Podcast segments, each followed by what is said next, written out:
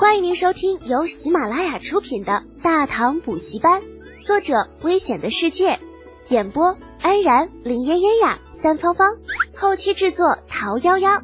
感谢订阅。第二十七集：宁惹阎王，莫惹都尉。在随后赶来的苏定方大力支持下，那锅灶很快支了起来。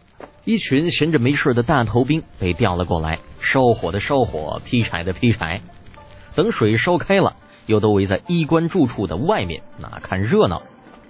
太医们从善如流，用煮过的布将二十多个屁屁给盖了起来，只露出一个留着给李浩授课来用。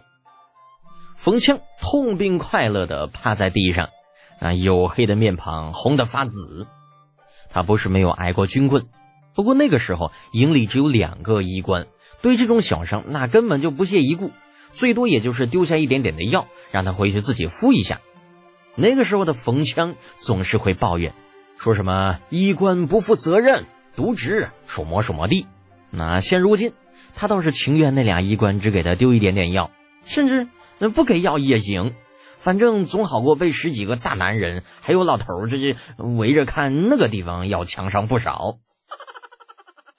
嗯，那一声咳嗽声传来，接着厉浩魔鬼般的声音就在冯强的耳边响起：“大家看，那看这个屁屁，像这种棍棒击打出来的撕裂伤，是一种比较典型的外伤。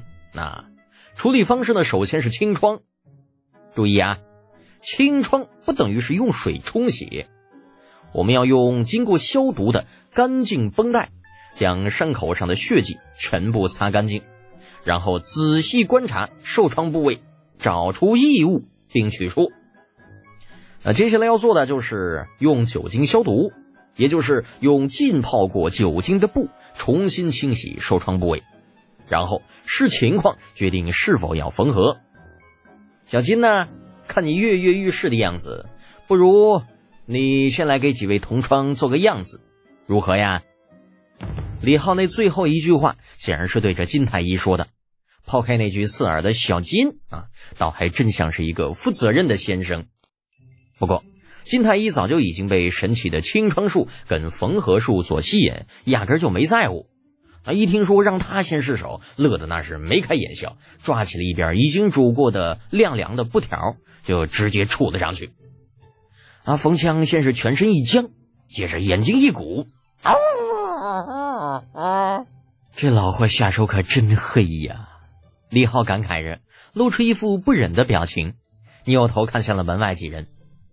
来几个人，摁着他。那声落，门外呼啦一下子窜进了七八个人，嘻嘻哈哈，三下五除二将冯强固定好。冯强顿时被感动得热泪盈眶，激动地说道：“你们几个王八蛋，跟老子等好了，非弄死你们不可！”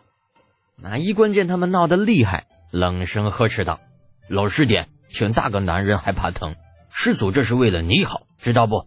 不把你那伤口里面的木刺都刷出来，你想等着屁股被烂掉吗？”李浩斯蹲到了冯强的面前，那手里拿着一块抹布，递到他的嘴边，和声说道：“咬着点吧，一会儿用酒精洗洗伤口，比这可疼多了。”哎呀哈哈哈哈哈！冯强想哭，你是魔鬼吗？我求求你做个人吧！这疼到钻心的冯强看着李浩那张人畜无害的脸，似乎明白了什么。可是他明白的太晚了。泡过酒精的白碟子从伤口上刷过的感觉，让他体会到了什么叫做没有最疼，只有更疼。嗯，甚至在某个瞬间。冯强觉得那屎都快要夹不住了，我想喷呐！不知道过了多久，在风强已经感觉不到屁股存在的时候，金太医终于停下了手里的活计，起身道：“呃，好了，恩师啊，您看这样算清理干净了吗？”看着已经被刷得泛白的伤口，李浩点点头：“嗯，不错，清理的很干净，终于结束了。”被死死摁住的冯强兴奋地握了握拳头，抬头狠狠地瞪着按住自己那胳膊的两个家伙。听到没有啊？那诸位就说了，快把老子送开！但是冯强显然高兴的有点早了。就在他那几个损友准备松手的时候，金太医再次开口：“呃，先等一下，那个，呃，恩师啊，您看这个是否需要缝上啊？缝上？”满屋子里的人，除了李浩和几个太医，全都傻了。他冯强原本黝黑的脸瞬间惨白，再也顾不得面子，声嘶力竭的哭喊道：“对，对我错了，我真的知道错了。以后您就是我亲爹，是我爷爷。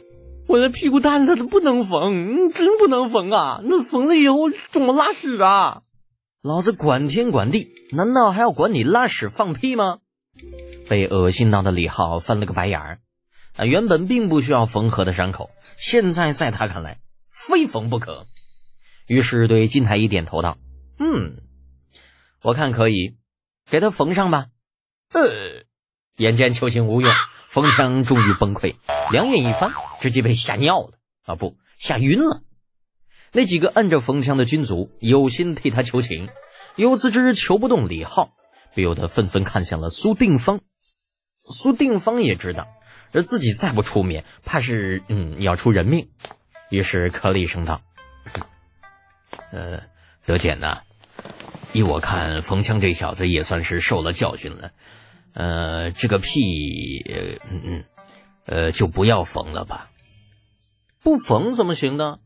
李浩眉头微皱。